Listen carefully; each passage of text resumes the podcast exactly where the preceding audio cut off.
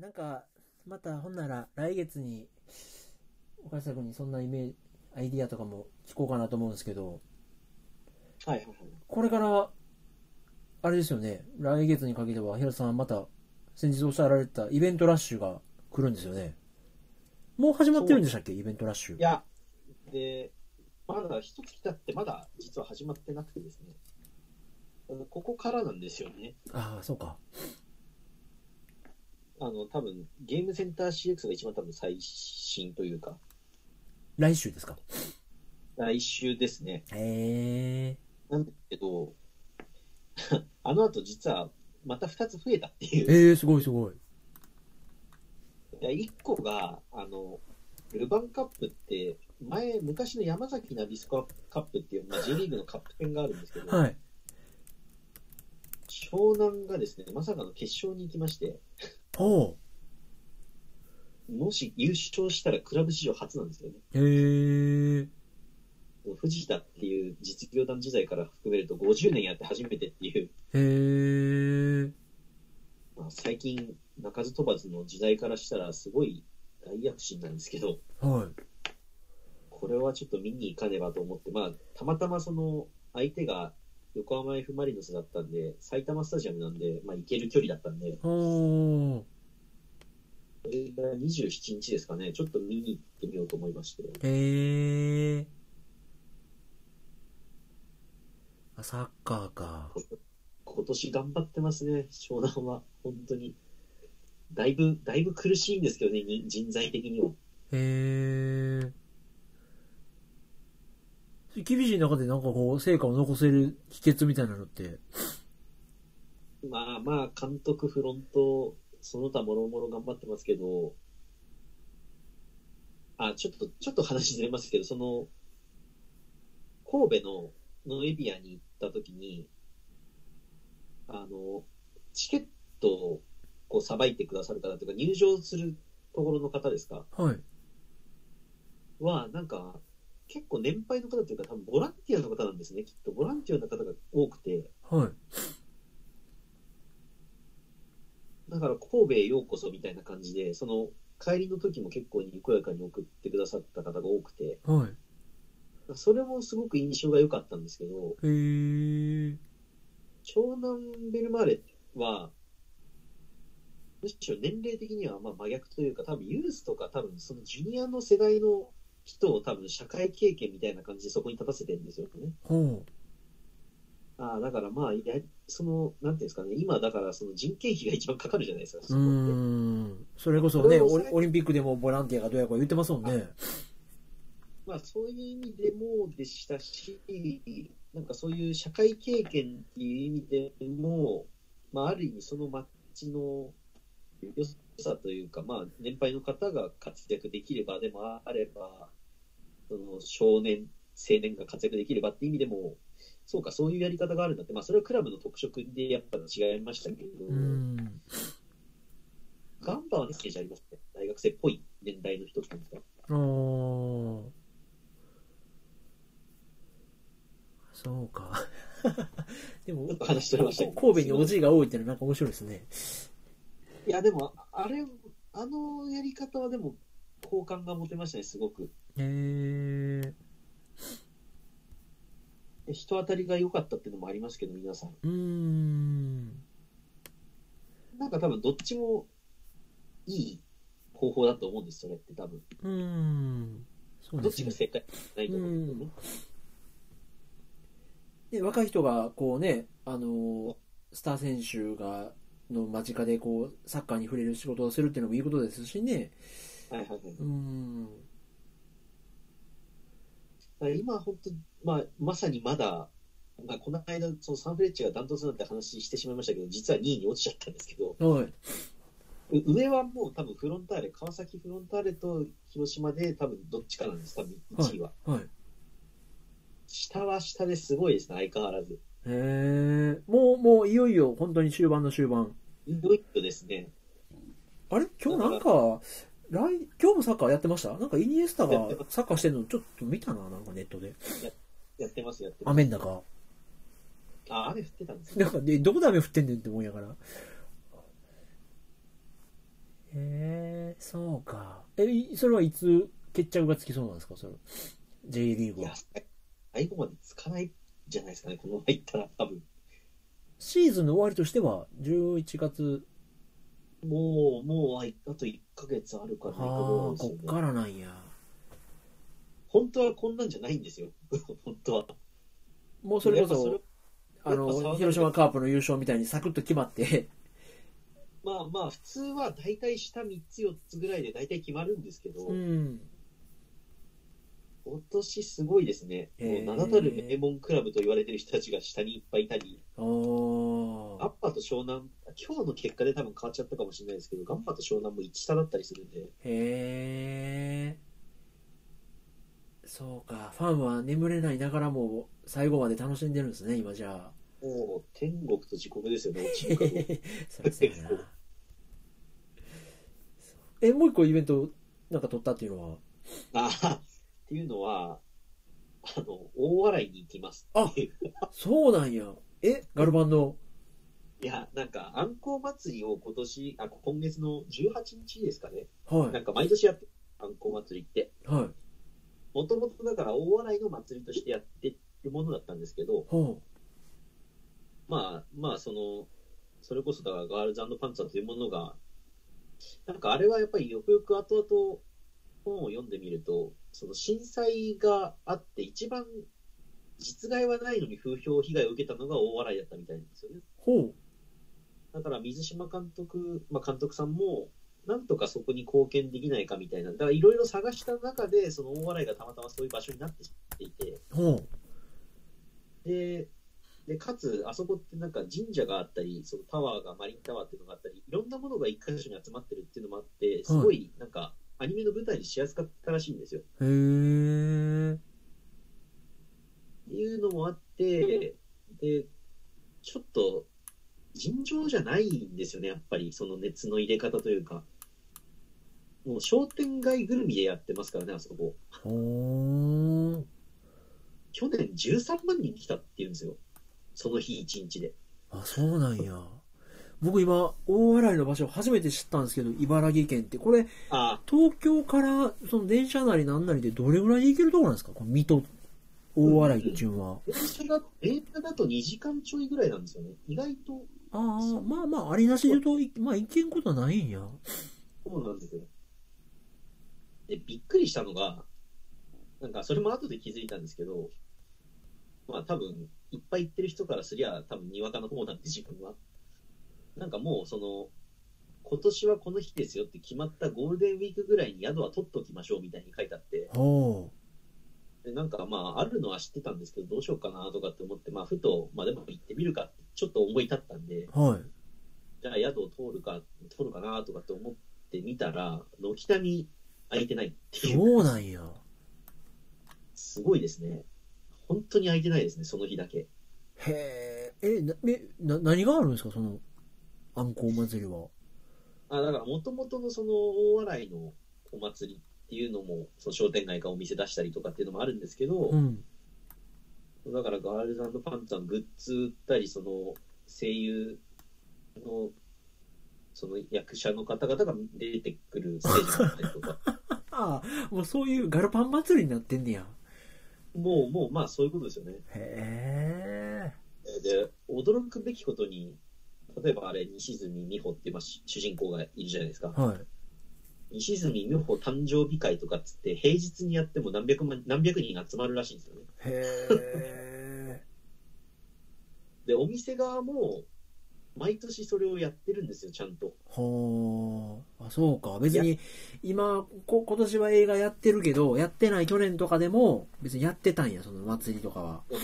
だからぜ全然、だからやらされてるんじゃなくて自主的にやってるっていう、あーだからありがとうのステージなんですよね、むしろ。ほだから、なんならその移住してくるっていう話はもうざらに聞くどころか、その移住者たちのコミュニティすらできてるらしいですからね。う。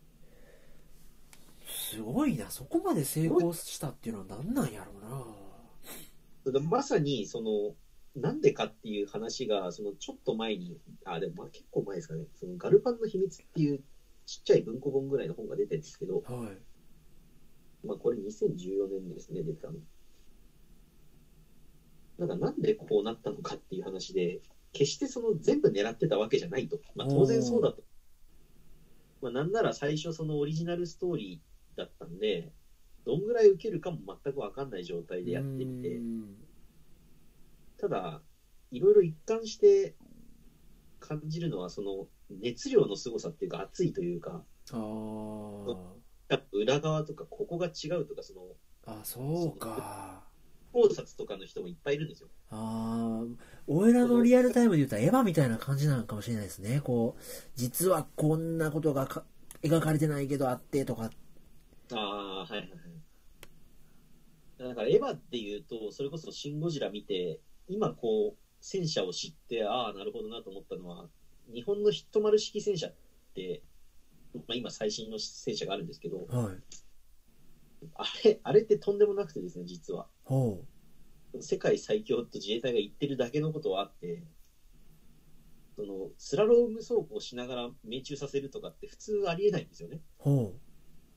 であれなんか時速60キロとか70キロとか出るんで、確か。う。へえ。だから、あれだ一回その総会ってあの富士の演習はちょっと行ってみたい気はあるんですけど、 なんかあるらしいですね。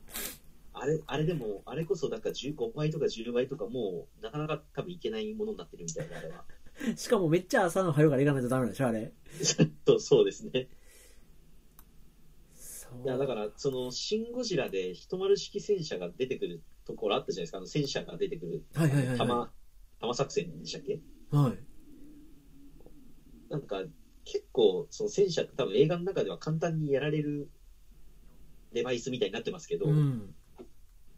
いや、さすがだなと思ったのは、あの、一丸式戦車って、それこそ、そのスラロームしながら撃ってたりとかってあいうのが、あ全部、同じところに命中してるじゃないですか。全弾命中って言ってるじゃないですか。うだかん。ら全弾命中させることがいかに大変かっていうのが、ガールズパンツァー見るとわかりますよね。あ、そうなんや。コンピューター制御してるとかっていうのもあるんですけど、うん。まあ、このその、設定的にその1945年以前に作られた戦車ってなってるんで、まあ、要は第二次世界大戦より前なんですよね。はあ、はあはあはそれを改めて見ると、やっぱ戦争と科学技術の発展っていうのは、歴史は本当にやっぱり避けても通れないというか、見ると、まあ、それがおいおい蒸気機関とか、それこそ、あ蒸気機関はもっと前ですね、そうか。自動車とかそういう方向に多分なってくるっていうあーそうですかねあ。なるほどな。そういうのを平和的に、こう、戦車道を通して感じることができるわけですね、ガルパンを見れば。いや、だから、その考察で入ってる、そのフィンランドの軍事考察とかの人とかも、ただの、本当話聞いてるだけど、ただの、本当軍事オタクのおじさんなんですけああ。ど、オーディオコメンタリーといっても、全く画面に関係ない話をずっと流れてるんですけど、そういうの見ると、あ聞く。あ。まあでも、ものすごいですよね。もうだから、制作会社とかがもう、社長がもう、会社を吹っ飛ばすかもしれないぐらいにお金つぎ込んで、まあ、それでもなんとかやっていけたのは、まあ、そういう熱意のおかげですみたいな。ああ、そうか。その、ミリオタと言われるような人たちが見ても耐えうるものを作っておいたからこそ、これだけ息を長らえて、なんならまた劇場版としてリブートとかもできるコンテンツに育ったっていう感じなんですね。本当にまさにみんなが幸せになれるっていうか、大笑いの人も幸せになれて、で、なんならその、今までそういう軍事評論家とかって多分、そんなに表に出てくるも人たちじゃなかったと思うんですけうど、ん。要はそういう人たちがすごい人たちっていうことでフューチャーされるっていう。ああ、なるほどな。それこそね、なんかこう、北朝鮮がロケット撃ちました、どうなんですかとかっていうことに、時にしか出てこなかった人たちが、そうなんですよ。だからそうじゃなくて、実はこの戦車は、この国はこういう歴史があって、ーなるほどなこういうのがあるからこうなってるんだよみたいな。 裏側は実はこうなっててねみたいな。うーん誰が何も聞かん、誰も聞いてなくても語り出すような人たちがいっぱいいるので、うーんで多分それをまとめたプロデューサー、杉本さんでしたっけね、もうすごいですけど、まあそういう意味では先ほどもこうねじっくりと自転車のお話を伺って自転車もいろんな種類があって奥が深いっていうのをが、あ、なるほどなと思って、まあそういう魅力的な世界と、こう、漫画をミックスさせた弱虫ペダルがヒットしたとかね、なんかこう、美少年かける自転車とかって思いますけど、はいそういう意味では戦車っていう、まだね、その、それぞれの国のめちゃめちゃ歴史ある奥深いものと、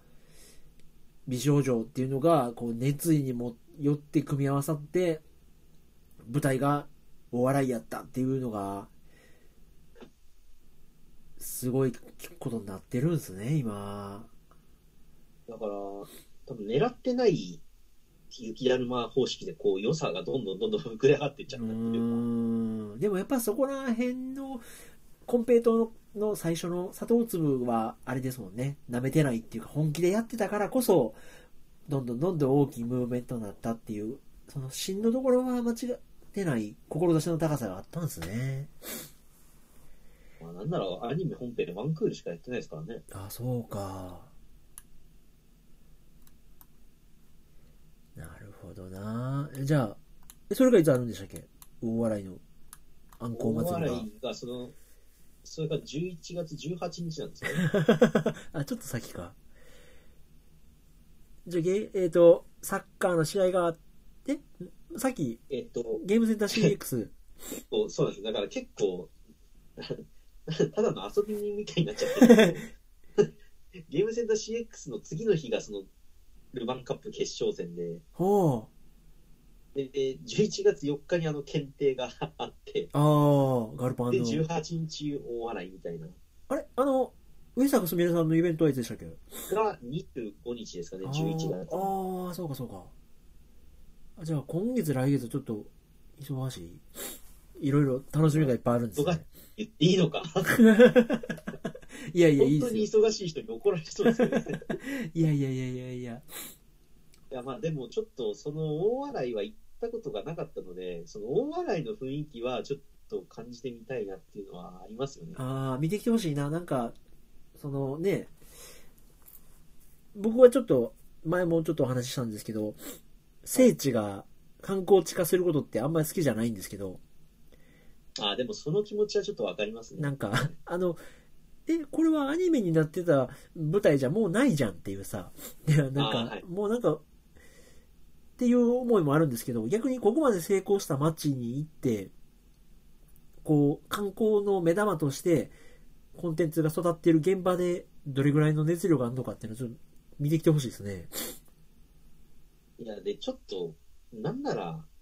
あの、時間に気をつけないと大洗に踏み込むことすらできないらしいので、あそうなんや鹿島臨海鉄道ってなんか2両編成なんですよ。ほー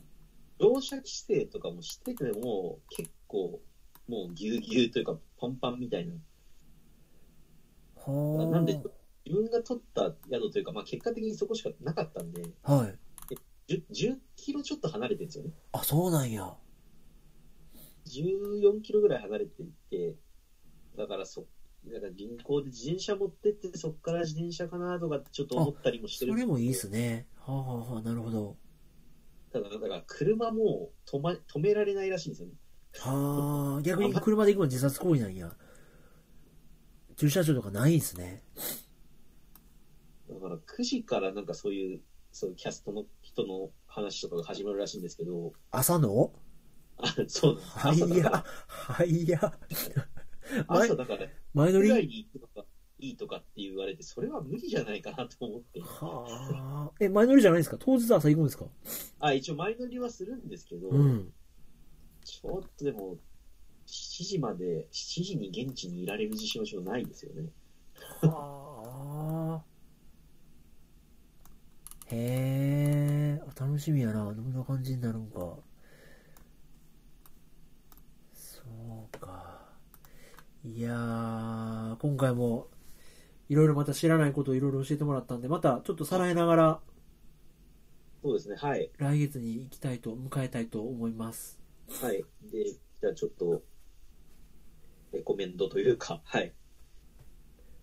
あぜひぜひいいよよろしいですかはい ぜひぜひまあ、そんな、そういう熱があったんで、はいある残念な熱があったんで、この間、ずっと実は敬遠してたあの 4DX ってやつを見てみたんですよね。ほう。座席が動まくたやしてつも。そう。あ、そうそうです。座席が動く動くやつですね。はい。なんかまたしても総集編とかって言って、2週間ぐらいだけやってたんですよ。 ガルパンが。そうなんですよ。へえ。しかも 4DX で。だから、それが実現したっていうんで、結構盛り上がってたんですよね、一時期。へえ。でもまあ確かに、あの、まあ流れがある程度分かってるのもあってですけど、まあ最初は結構まあ、すごい揺れを感じましたけど、はい。慣れちゃうと、あ、でも確かに戦車の中だったらこんなもんだよなっていう気はしましたね。でもなんやろ、4DX で、 なんかいまいちって言われるのって、えっ、ー、と、なんやったっけな、なんか、いその、揺れるべきところか、みたいな。その、 あ隕石が飛んできてる時に座席揺れられてもなんか、臨場感っていうのとまた違うよね、みたいな話もあるんですけど、戦車で、戦車の描写で揺れ、揺れるのは納得感高いですね。いやまあ、で、やっぱり当然こだわりのスタッフ陣なんで、あ、そうかそうか。戦車によっても揺れ方違ったりとか、ええー、すごいなあ歩いてるところでもちょっと揺れてたりとか、その、やっぱりそういう表現はすごい多彩で、あさすがとは思いました よね。歩いてるとこで座席揺れるんや。いや、でその、ちょっとだから、ちょっとした振動というか、その振動のさせ方もちょっと違うんですよね。本当に微弱に揺れたりとか、思いっきり振らすところは振らしたりとか、へえ、それでも、なんて言うんですかなんやろう、えっ、と、見る側として、あ、ここで揺れてるとかっていうのが、臨場感っていうよりも、気が散るっていう風な懸念があって 4DX って僕行ったことないんですけど、まあ自分もだからそういう感じでけ敬遠してたんですよね。うんうんもうだから完全にあれはアトラクションだと。うん。まあ、実際そういう感想をよく見るんで、でだからやっぱり、そういう本当アクションとかはもうまんまそういう、だからディズニーランドのアトラクションが好きな人は絶対好きだと思いますね、あれあー画面に、こう、リンクして、ガタガタってなったり、水が飛んだりするから、だから静かな映画というか、静かに鑑賞するものではないですけど、でもそこはさすがそのガールズ、ガルパンスタッフはさすがに合わせてきますね。あーちゃんと体験としてアップデートされたものになってた。そうそうですね。演出をうまくしていて、まあなんなら音響監督とか、岩波さんって方ですけども、全部一回一回作り直してるんで、そりゃ大変だろうなっていう気がしますけど、ああ、そういう意味では、もう、完全新作みたいなところもあるんですね、ある面では。あの人たちの中では使い回さないがもう一つの、なんていうんですかね、もうフィロソフィーになってますよね。ああ、なん一つかも。使い回さないみたいな。 楽は一切しませんみたいな。へえ。あーそういうところにまた打たれて、で、またファンも、ここが新しかったみたいなのを求めて、まあそうなんでしょう行くねし。まあだからコミ今まで多分、そんな 4DX なんか見に行かない人たちを見に行ったり、まあまさに自分がそうだったんですけどね。なるほどなまあでも、もそっと、ちょっと隣の人が言ってたように、やっぱ疲れるは疲れると思うんですよあれ あそうなん一旦だ。あれを続けてると。そうか。慣れ慣れてはきますね。でも最初は結構、やっぱ来るなって気はしましたけど、だからおー、へえ。あ行ったことないな。また、なんか面白そうな、あれがあれば行ってみようかまあ、多分当たり外れはあるんでしょうね、きっとでも。な。ああ、ね、やっぱ、ですけどそれもどれぐらい演出やるかっていうところにもセンスは問われますもんねですね。まあその辺はやっぱさすがだなっていう、あのスタッフ陣っていうのは思いましたけどね。うーん多分、取ってつけじゃ絶対出さないだろうなって気はしたんで。なるほどなその期待値を超えるものを出してくれたんですねまあさすがっていうのを感じたっていうのが、まあ最近あったことですけど。はいあ、で、一個、すいません、レコメント行かずに、まだ、長々とお話ししまったんですけど、ええあの、iPhone、iOS12 に自分をしたんですよね、この間のはいはいはいはい話。あれ。なんか、その画面、それこそ画面を割って、ガラス変えて追従性が悪くなったって、あ、実際触られたんですかね、あの、 もう最低でしたね iPhone 終わってましたね終わった。いや、でもなんか iOS に変えた後、すぐって結構、なんか、今の自分の iPad とかでも 結構ダメだったんで、もしかしたら最初はそれもあったのかなって気もしたんですけど、そういう問題じゃないです。そういう問題じゃない。やっぱクオリティの差やろな。あれ絶対ダメでしたね。あー五輪中でしたね。動いてるけど五輪中でしたね、あれは。そうなんで、そうあの話をした後に自分はそういえばふと思ったんですよね。その iPhone X 自体が そのラインナップから消えてるっていう話があはっいて、はいはいはいはい。あれじゃあ自分が持ってるやつってこれダメになったらどうなるんだろうと思ったんで、はいちょっとキーボードがおかしくなってるっていうのと合わせて、まあ、ちょっとサポートに電話をしてみたんですよね。はい。で、まあ、その、いろいろやり取りをした中で、結果的にその、iPhone X 自体はあると。お変えるー。ことはないですよって話になったんですけど、うん。だからこれは、あの、まあ、自分の経験談も合わせてですけど、あの、まず間違いなく Apple Care には入っといた方がいいです。え、そうなんや。なんでかっていうと、うんなんだかんだ言って新しいのをくれます。ああ、なるほどって。いう、多分怒られますけど、これあは、あんまり多分大きく言わってないですけど、あ。うん。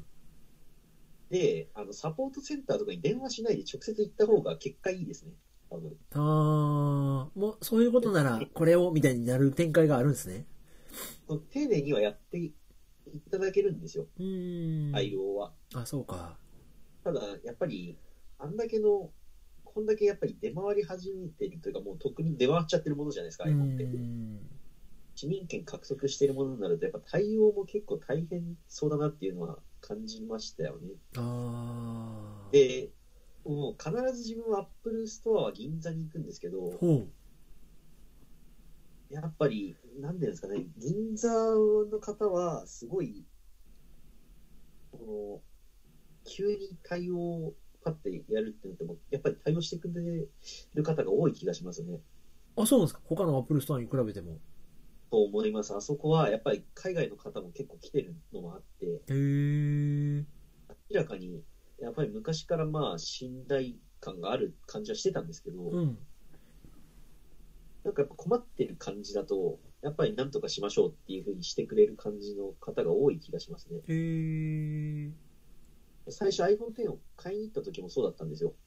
なんかもうなくて、元、本当は、その日のやつは終わってるか、その、今そのアプリケーションの方から、あの、クレジットで買ってくださいっていう風になってるんですけど、うん。あ、でも今日来たらちょっともしかしたらと思ったんでって話をして、なんかうまいことそのクレジットが降りなかったんで、ほう。で伺ったら、あ、ちょっと、ちょっと待ってください。もしかしたら今日、あの、キャンセル分が残ってるかもしれないんでって言って、最後の1個持ってきてくださったりへとか、え。なんだかんだいろいろやってくれるのは、昔から結局、直接行くと、なんだかんだやってくれるっていう、だからアップルのそういうところはいいですよね。へ結局え。最後は、最後はフェイストゥフェイスというか、あ、そうなんや。あ、そういう理念があるんかななんかね、それこそこの間も、あの、アップルストアが京都にできたとか、なんかポコポコポコポコ、潰れていってる店もありますけど、増えていってもいるんで、そういうのはやっぱ対面でやるっていうのがなんか理念としてあるんですかねなと思いますね。で、特に銀座はそうだと思います。へえ。わざわざ東京だったら遠いですけど、わざわざ銀座に行く、行きますね。あ、そうなんや。それは関東にお住まいの方は、あれですね、有益な話かもしれない。なんか、ちょっと今、あのー、10万円で作らはったイヤホンと、あはいはい。エアポーツも持ってはるんでしたっけ、平田さん。あはないです。あ、そうかそうか。じゃあ、基本音楽とか聴くときは、あの、アダプターをかまして、それで聴いたりしてる。そうですね。それかスピーカーですね、外付けの。今こう、通話さしてるのもそうですけど、オーディオフィンターフェースがあるんで、それ回してのスピーカーかですかね。はい。おーえ、それは、あの、えっ、と、ジャックに差し込んで、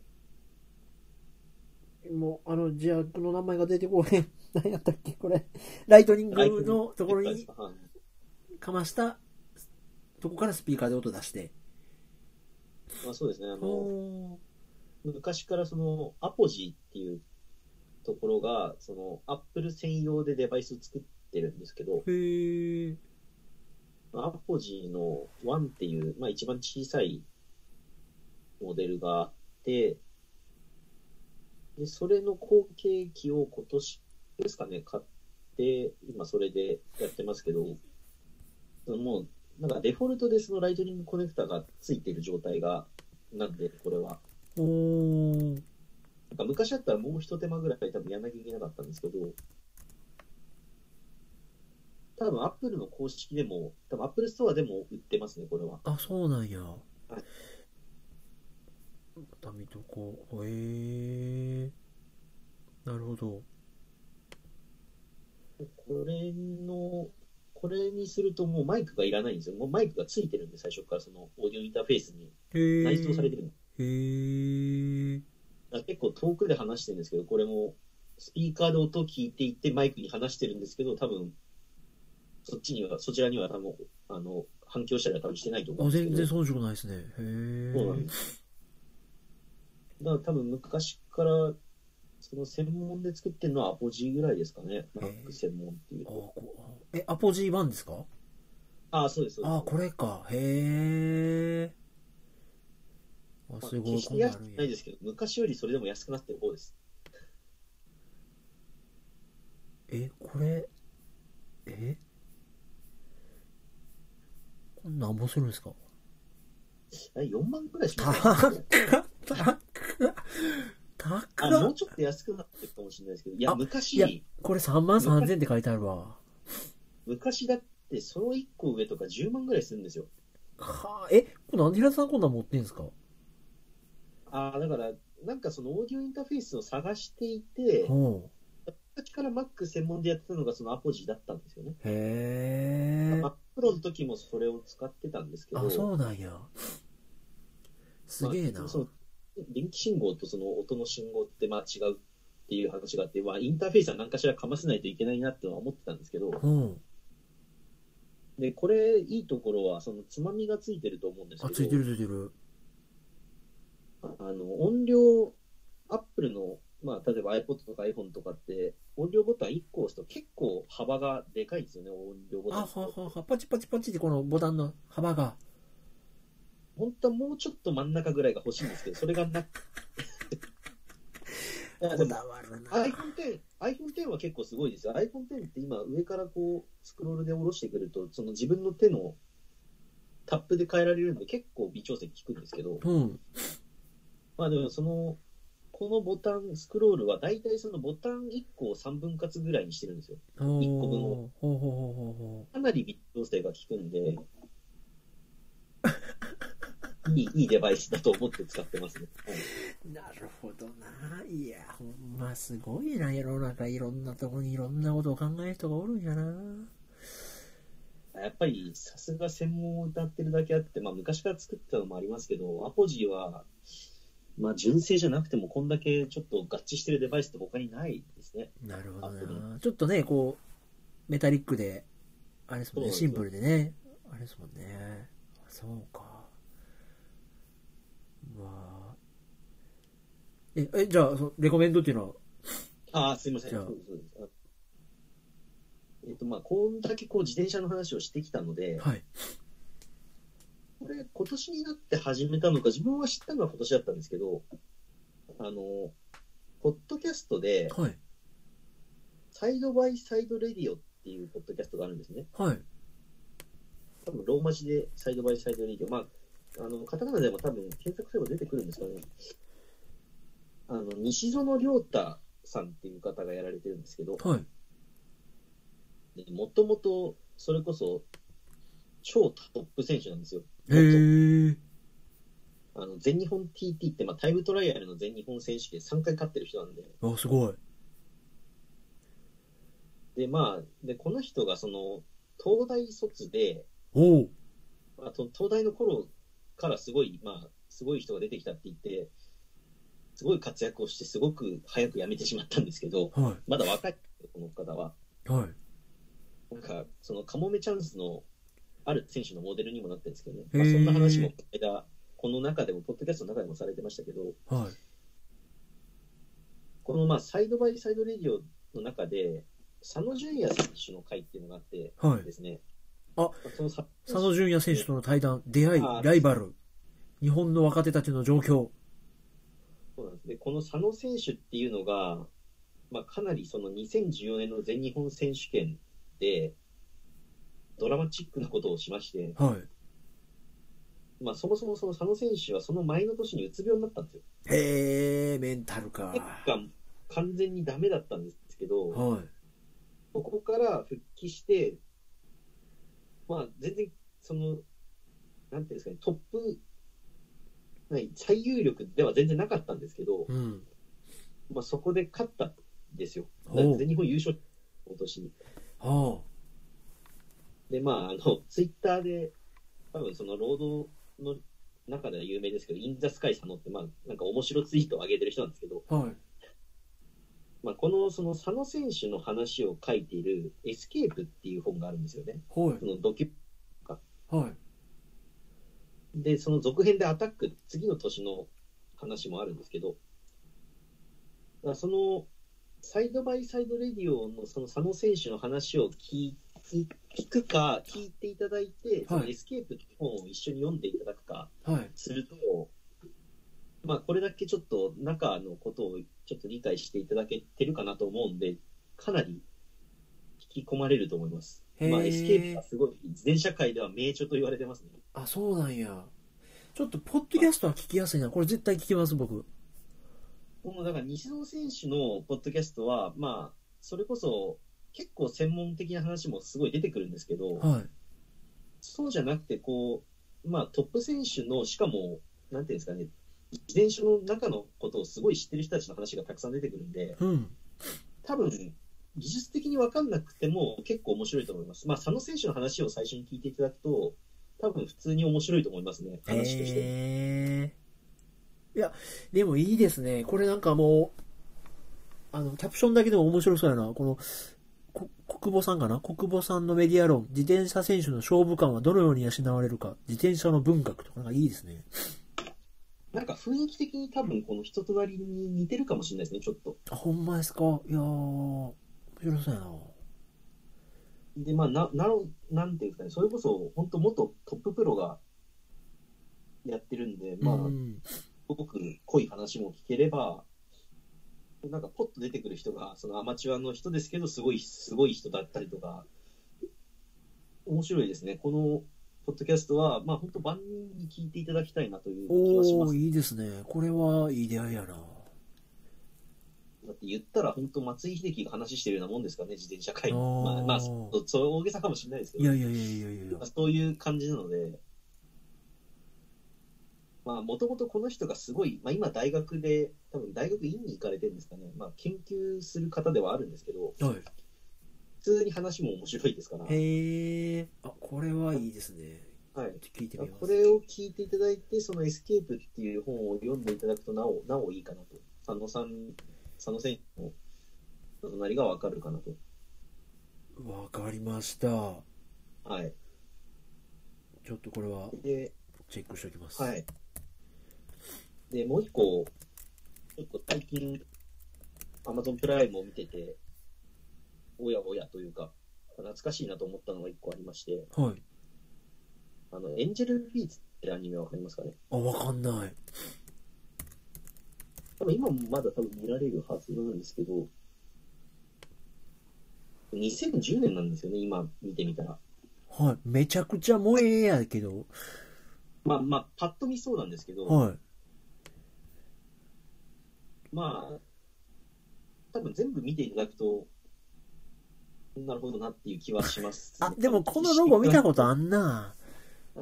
へえ。お、こ面白いですか、これ。まあ、多分その萌え的なものに耐性があるということを加味した上で、 じゃあ俺の仕事やな。そのアニメのその、なんていうんですかね、アニメのそのギャグもちょっと入っていて、それが結構大丈夫な人だったら多分大丈夫だと思います。そっか。あいやいやいや、でも。あ、でもこれ、あれじゃないですか。キ、キーなんですね。あの、名作が多いとああ、いうそうです、そうです。言われる。へえ。あの泣かせるものを書くのでおなじみな人たちですけど、はい。まあ、ストーリー的にも最後はそうなるんですけどね。 あーまあ、ただそれこそ、あの、ヒロイン、まあヒロインですね。きっとヒロイン何人かいるうちの一人が花澤香菜さんだったり。ちょっとこそれれ見なこかそっ天使天使って言われてる人がまさにそうなんですけどね。だったり、あの、まあ、中に出てくる、その、この中のバンドみたいのがあって、そのガールズ・ゼット・モンスターってバンドがあるんですけど、はい。あの楽曲も今聴いてみると、ああ、やっぱ良かったんだなっていうのは思い出すっていうんですか。へえだったら、いい買ったりしたんで、最近。へえ まあ、これはでもまあ、合う合わないはあるかなって気がしそう。いや、でもちょっと、ちょっと見てみます。まあ、面白いと思います、これは。はい。まあでも、一押しはやっぱりサイドバイサイドレディオですかね。いや、こっちちょっとまず、あの、仕事しながら先行して、はい。ざくっと多分、30分ぐらいなのかな全部聞いてみます。あ結構、結構長いです。長いですけど、あの、なんだかんだこう、旅になると思いますね。うーん、そうですねそ。れこそ、自転車事情なんかはもう、本当に、ど真ん中な感じでよくわかると思いますね。ああ、いやでもなん か、TT バイクとディスクブレーキとか、ちょっとね、あの今、いい感じで、ひゅたさんに、こう、序盤のところ教えてもらったんで、触り教えてもらったんで、多分、わからんながらも聞けるような感じもするんで、聞いてみようと思います。本当だったら、そのサイクルモードって毎年、その自転車展示会みたいなの一番でっかいのやってたんですけど、大阪でも。はい。一昨年ぐらいから東京しかなくなっちゃったんですよね。あ、そうなんや。なんか、あの、勝間和代がめっちゃ言ってるやつですかあ、どうですかね。どうだったでしょう。なんかイメージあんな。はあ、そうなんや。あと、あ、大阪でやってたみたいだったな。多分 ATC とかでやってたんやろうな。あ、まだでも、この11月の初めにやるんですね。幕張メッセで。あ、そうなんです。サイクルモードは、毎年3日間やるんですよね。9、10、11でしたっけね、確か。だかそうですね。ら久々にそこもちょっと行ってみようかなとは思ってるんですけど、へえ。まあでもそこの場で買えるわけじゃないんで、あー販売はしないんです。だから市場と展示品をちょっと、そのメーカーの方と話しながらこう見ることができる場所なんですけど、ああ、なるほど、なるほど。そうか。あ、でも書いてある。やっぱこういうところでも、あの、バナーの上の方に、正しい自転車ルールをみんなで広げようって書いてあるから、やっぱこあう、ねえ、き喫緊の課題なんですね。まあそれは、やっぱりそこに見に来る人たちはそんなに、まあ守らない人は多分そんなには多くなういんで、ーん本。当だったら、だからやっぱり世間的に広まらない限りは、多分そこはそう簡単には解決しないと思いますけどうーね。ん。あ、そうか。こういう、キープレフトで保険を絡めてとかなんかいろいろやっぱこう、向上しようっていうあれはやってはんねんな。こういうのに触れる触れへんっていうのもなんかあるもんな、出会いがな。それこそ保険ちっちゃいのは合わせたら3つぐらい多分入ってますもんね。あ、そうなんや。なんだかんだ言って。へえ。対人と対物とみたいな。あ、そうか、もも車みたいな。いやーわかりました。ちょっとこれチェックしておきます。はい。はい。ありがとうございましよた。かったまたじゃあ、ちょっとこれを踏まえて、あの、そして、また次回、はい。あの、何を大下さんが言われるのか。あ、そうや、そうや、そうや。またそれも、そちょれっもと、聞いとこうと思うんで、またよかったら、あの、はい。お返しさくん会も聞いてやってください。はい、ぜひ、行きますね。はい。ありがとうございましありがとうございました。では、ゆっくり休んでください。た。はい。ありがとうございました。とんでもないです。こちらこそ。では、おやすみなさい。はい。失礼いた失礼ししますます。